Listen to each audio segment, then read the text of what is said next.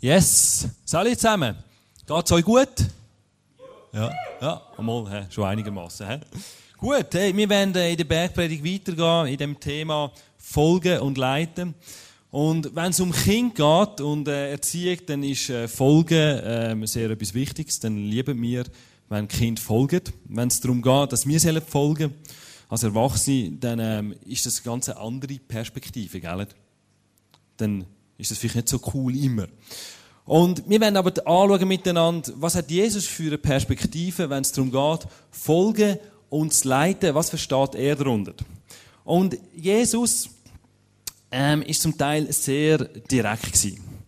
Und ich werde euch heute ganz ein plumpes Bild weitergeben, wo er bringt und ähm, wo er die Leute wirklich recht vor den Kopf stößt.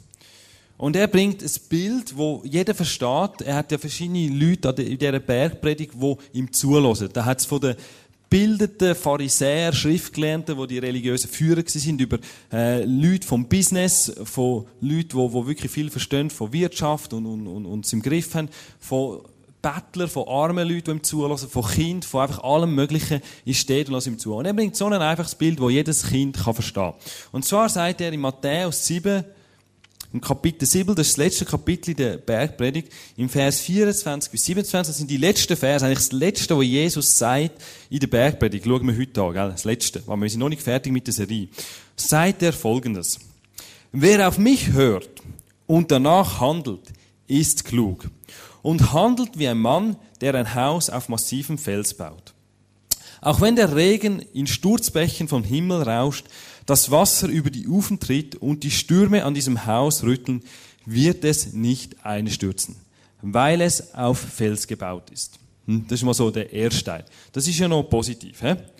Nachher geht's aber weiter. Doch wer auf mich hört und nicht danach handelt, ist ein Dummkopf.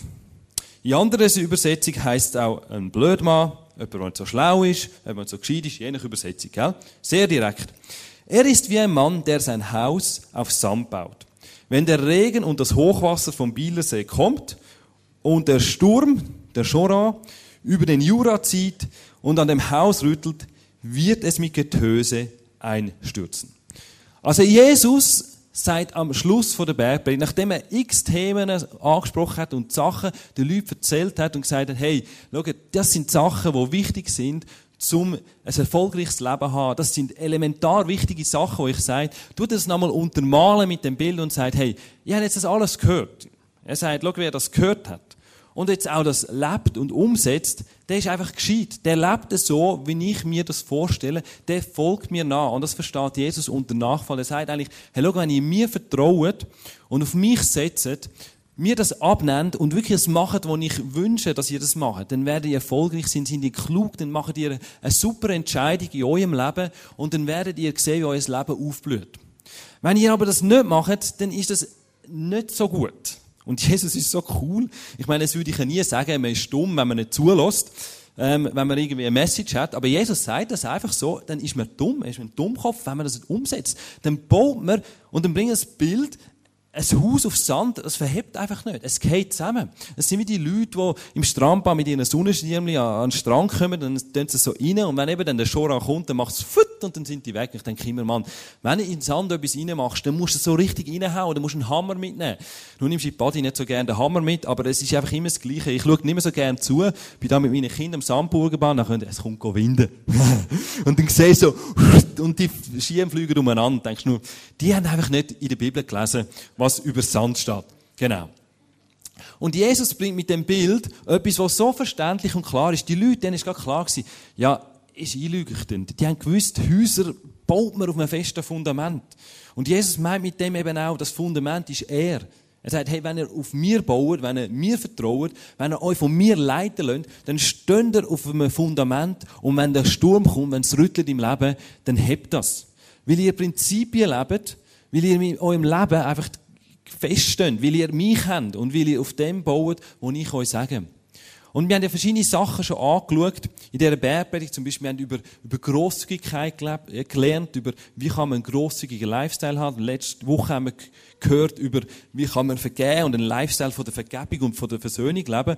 Und das ist genau das. Wenn ich einen Lifestyle von der Vergebung und von der Versöhnung lebe, wenn ich grosszügig lebe, dann wird, wenn es stürmt, wird mein Leben Bestand haben. Weil, was kann so ein Sturm sein? Ein Streit in einer Beziehung. Und wenn man eben vergibt, dann wird der Sturm die Beziehung nicht aus der Fuge geraten, bringen. Und das Haus wird zusammengehen, die Beziehung wird zusammengehen. Wenn man aber nicht den Lifestyle hat und einander vergibt, wird so ein Streit wahrscheinlich die Beziehung davonwinden. Und plötzlich ist sie nicht mehr da. Weil sie eben sandig ist, der Untergrund, weil er nicht verhebt.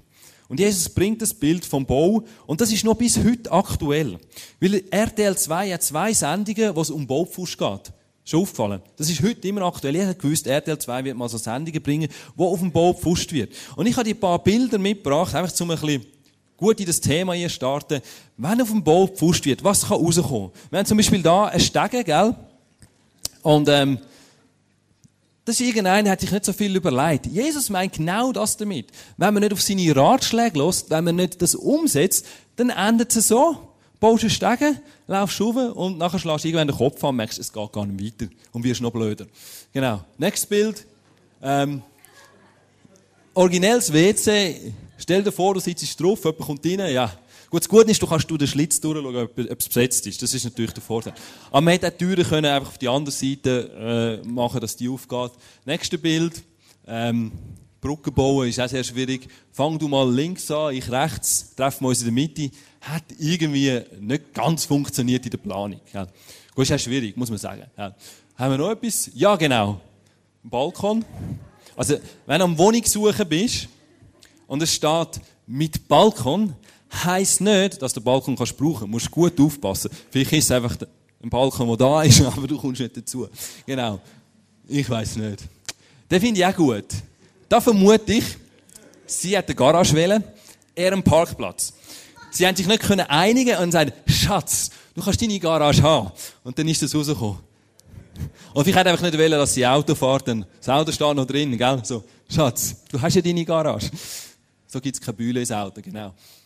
Gut, das haben wir da noch auch etwas Originelles, gell? Wenn Bad ist, ist super zum Zähneputzen und Handwaschen. Aber sonst nicht so, gell? Kommt nicht so gut dazu. Und der letzte, glaubst du noch, da bin ich mir nicht ganz sicher, ob jetzt das wirklich ein Pfusch ist und ob das in die Hose ist oder ob das einfach ein Frauen-WC ist. Weil die Frauen gehen gerne zusammen aufs WC und jetzt hättest du endlich das blöde Wändchen zwischen ihnen und kannst gut miteinander reden. Aber vielleicht ist sie ja wirklich auch in die Hose gegangen, weil, äh, ja, WC-Papier ist dann gleich nur auf einer Seite. Du musst die ein oder anderes übergeben, gell? Und für Männer wäre es auch nicht so, haben das nicht so gern, wenn, wenn so nebeneinander sitzt. Das sind so ein paar Bilder, wo einfach auf dem Bau in die Hose gegangen ist, wo etwas nicht durchdacht ist, wo man einfach nicht überlegt hat und nicht funktioniert und nicht das Resultat ist, wo man sich wünscht. Und das ist das, was Jesus mit dem Bild meint. Hey, wenn du wirklich mir nachfährst, sagt Jesus mit anderen Worten, ganz plump und einfach, dann werden so Sachen wahrscheinlich nicht passieren. Klar, wir machen immer mal Fehler, gell, und es geht etwas in die Hose, aber Jesus sagt eigentlich, hey, das verstehe ich unter Nachfolge. Mitzugehen, das umzusetzen, und dann wirst du erfolgreich sein. Dann wirst du von so Sachen verschont im Leben. Dann wird das Leben auf völlig einem anderen Fundament sein. Jetzt denkst du, oh, was haben wir eigentlich die letzten paar Mal gehört? Ich habe das schon wieder vergessen oder ich habe nicht richtig zugelassen. Oh, das ist jetzt nicht gut.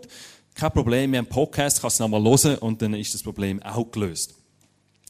Also Jesus ist sehr direkt und fordert die Leute eigentlich wirklich raus, Ende der Bergpredigt, sagen, hey, Nehmt euch das wirklich zu Herzen. Es ist nicht einfach nicht die Worte, die ich gesagt habe, sondern es ist etwas Elementares, Wichtiges, wo ich euch sage, für euer Leben, wo euch hilft, dass ihr gesund vorwärts gehen könnt. Und dürft erfolgreich sein. Und dürft erleben, wie ich Wunder tue in eurem Leben, wie ich euch helfe. Und ich weiss jetzt, ich meine, mit dem Einstieg hört ihr mir brutal gut zu, weil niemand will ja ein Dummkopf sein, gell? Und darum, ähm, hört ihr zu und macht auch das, was ihr sagt. Das ist super Einstieg. Ich liebe Jesus, wie er so direkte Sachen in der Bibel bringt und wo uns immer wieder helfen in unserem Leben. Jesus lässt es aber nicht bei dem stehen und sagt einfach, hey, Ich muss mir einfach nachfolgen, ich muss einfach das umsetzen. Das ist das, was ich auch im Leben machen und dann ist alles gut. Sondern Jesus geht eben noch einen Schritt weiter. Und er bringt das Prinzip rein, wo ich finde, das ist etwas vom, von dem, was ich gerade letztens entdeckt habe, das ist so etwas Geniales. Und hilft uns im Leben wirklich, den Jesus zu erleben und die Wunder zu erleben, die wir uns wünschen. Jesus versteht unter ihm Nachfolgen, sich uns leiten lassen von ihm. Nicht einfach zu hören auf ihn, mit ihm mitzugehen, sondern es ist wie der erste Schritt, ihm zu vertrauen. Aber er geht weiter und sagt ein paar Vers vor Folgendes. Und der Vers hast du vielleicht auch schon gehört und denkst, ja, ja, das kennen wir schon. Bittet Gott und er wird euch geben. Sucht und ihr werdet finden, klopft an und euch wird die Tür geöffnet. Denn wer bittet, der bekommt, wer sucht, der findet und wer anklopft, dem wird geöffnet. Also Jesus sagt da, hey, wenn ihr mit mir unterwegs seid, wenn ihr mir nachfolgt, dann will ich euch da ein Prinzip mitgeben und euch etwas versprechen, dass ich wird, wenn ihr euch etwas, mich um etwas bitte, dass ich euch das in Erfüllung bringe. Wenn ihr etwas sucht, will ich euch zeigen, wo das ist.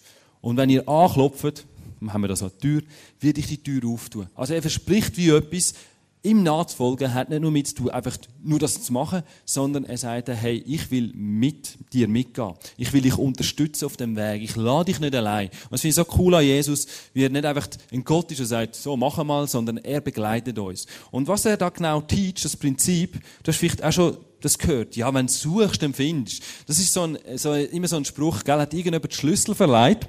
Und dann sagt irgendjemand, ja, suche mal, wirst du ihn schon irgendwann finden. Und in der Regel, wenn man ihn genug lang sucht und überall uns Haus dreimal durchsucht hat, von oben bis unten, findet man es dann schon, oder?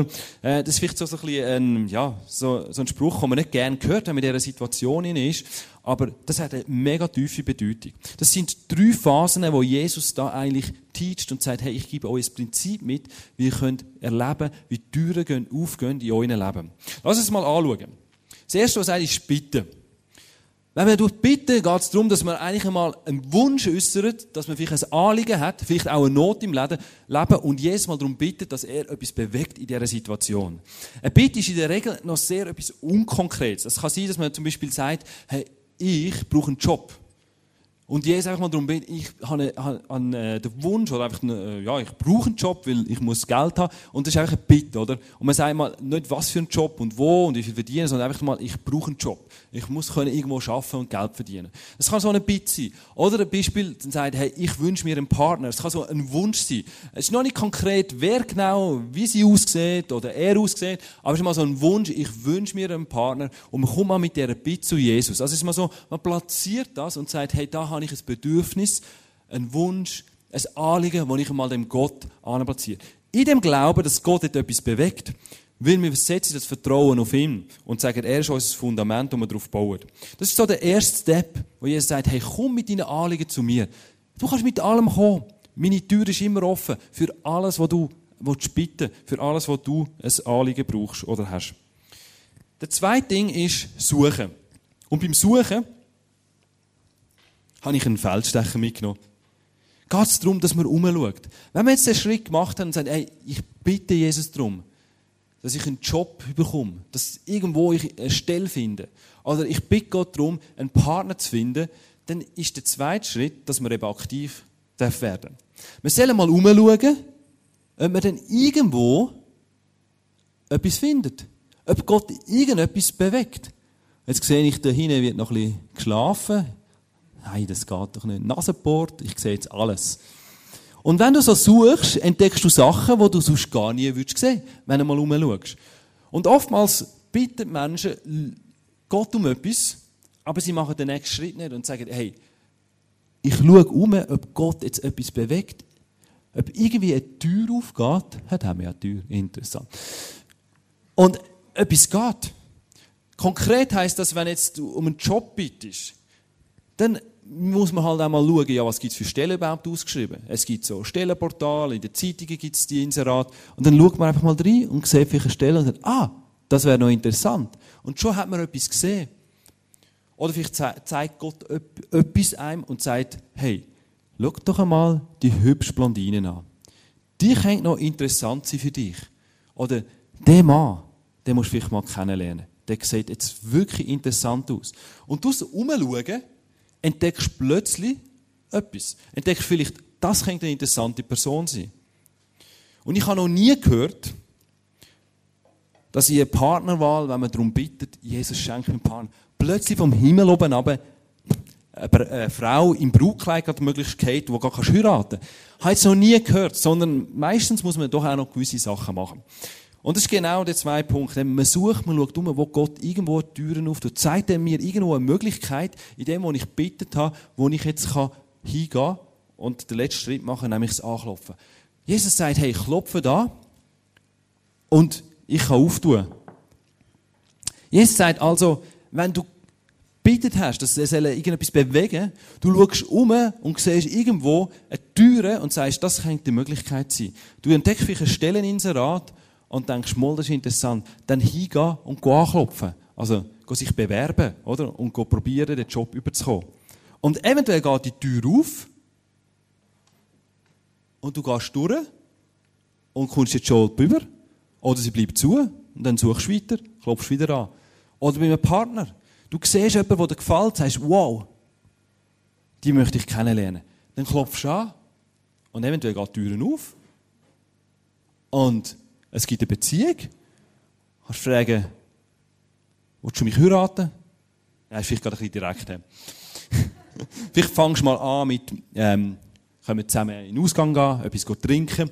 Und entweder geht die Türen auf oder nicht. Wenn sie nicht aufgeht, das nennen wir dann eben auch Korb. Kennst du das? ich habe mal einen bekommen.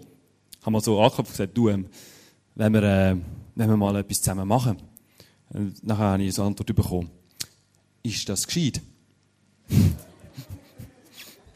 Dann bin ich jetzt so sicher, ich so ganz sicher gewesen. Ich meine, was, was denkt ihr über mich? Ich meine, ist das gescheit mit mir mal, ja, habe ich einen schlimmen Ruf oder, weiss ich nicht, ja. Ich habe jedenfalls nie geheiratet, die Frau. Ich habe dann weiter rumgeschaut. Genau. Also du siehst, auch beim Anklopfen kann die eine oder andere Entscheidung schon klar sein. Aber wenn du anklopfst bei jemandem und sagst, hey, du gefällst mir, ich möchte dich mal kennenlernen, geht eventuell die Türen auf und es kann eine Beziehung entstehen. Und das Prinzip teacht Jesus, hey, wenn du es so machst, dann hat er die Möglichkeit, Türen aufzutun.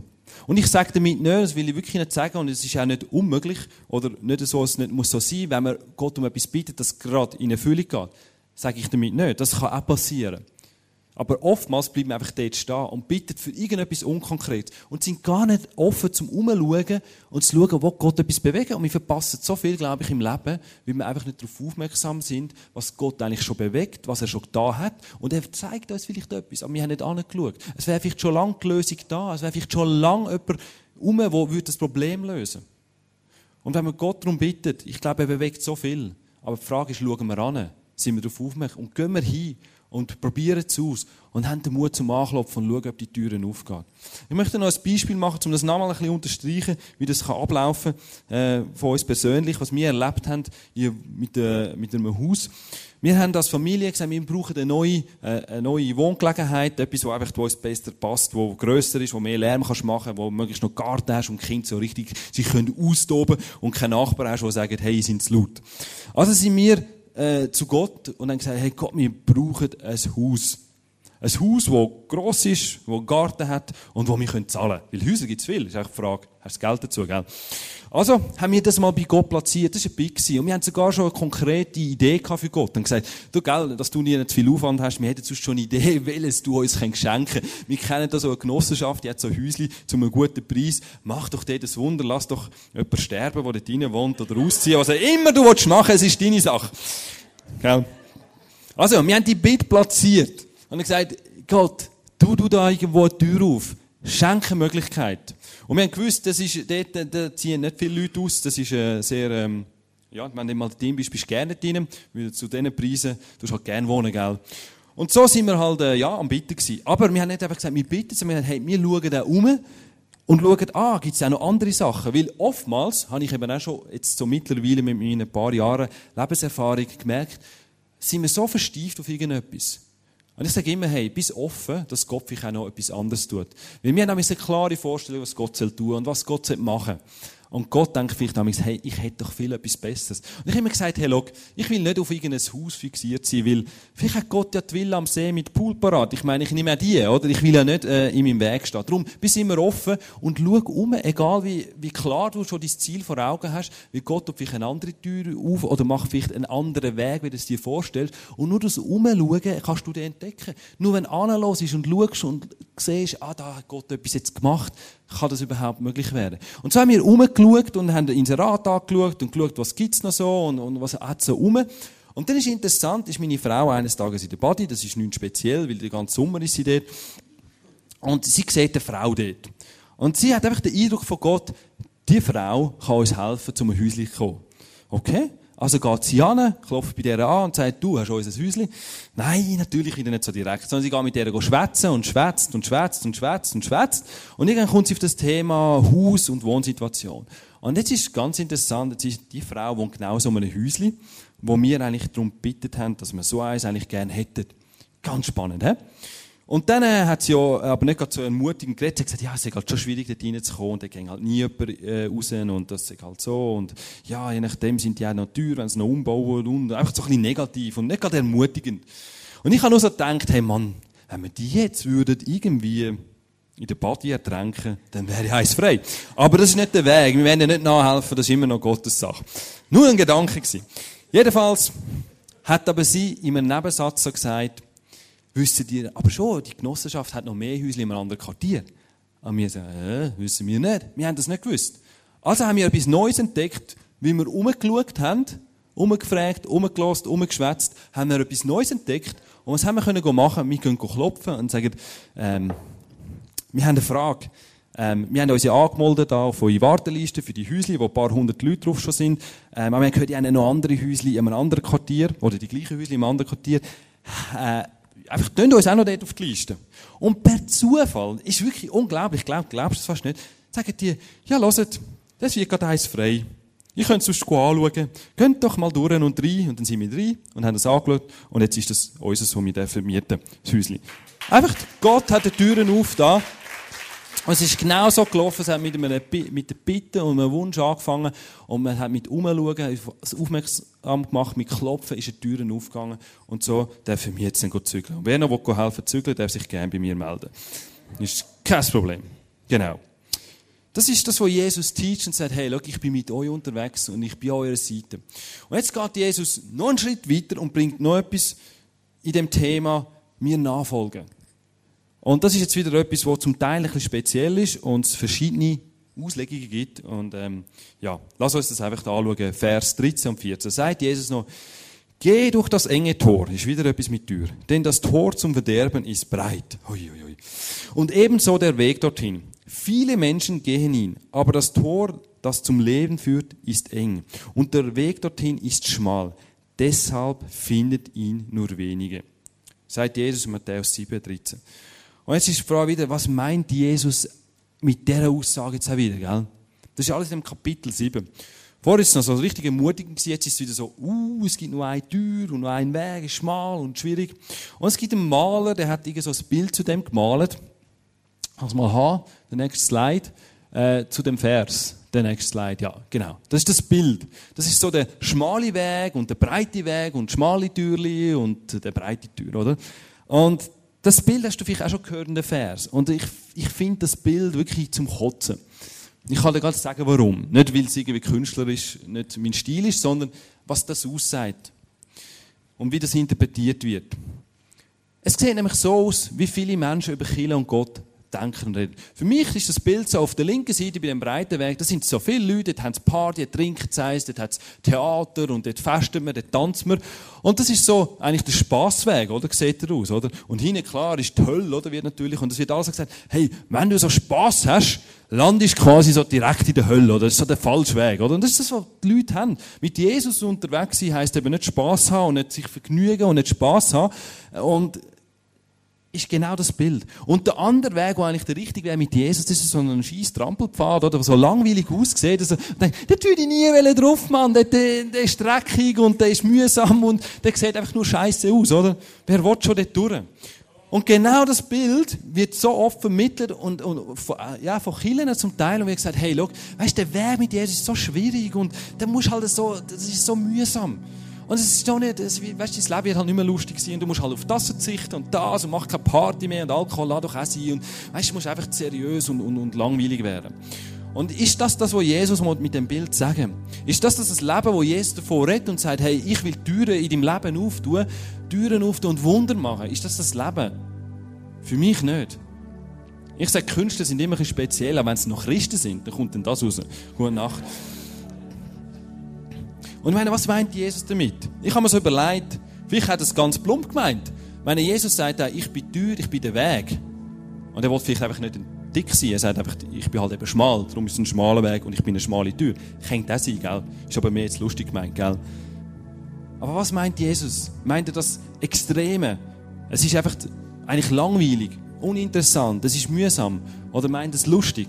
Ich glaube, Jesus meint Folgendes. In dem Kontext, wo er sagt, hey, folgt mir nach, vertraut mir, ich will auch für euch Türen öffnen. Ich will eurer Seite sein. Ich will Wunder in eurem Leben. Glaube ich folgendes, was Jesus meint. Wenn wir schauen, was ist ein schmaler Weg und was ist ein breiter Weg? Was ist der Unterschied? Rein von der, dass es schmal und breit ist. Auf einem schmalen Weg und durch eine schmale Tür passt einfach nur jemand durch. Wenn etwas breit ist, dann passt alles durch.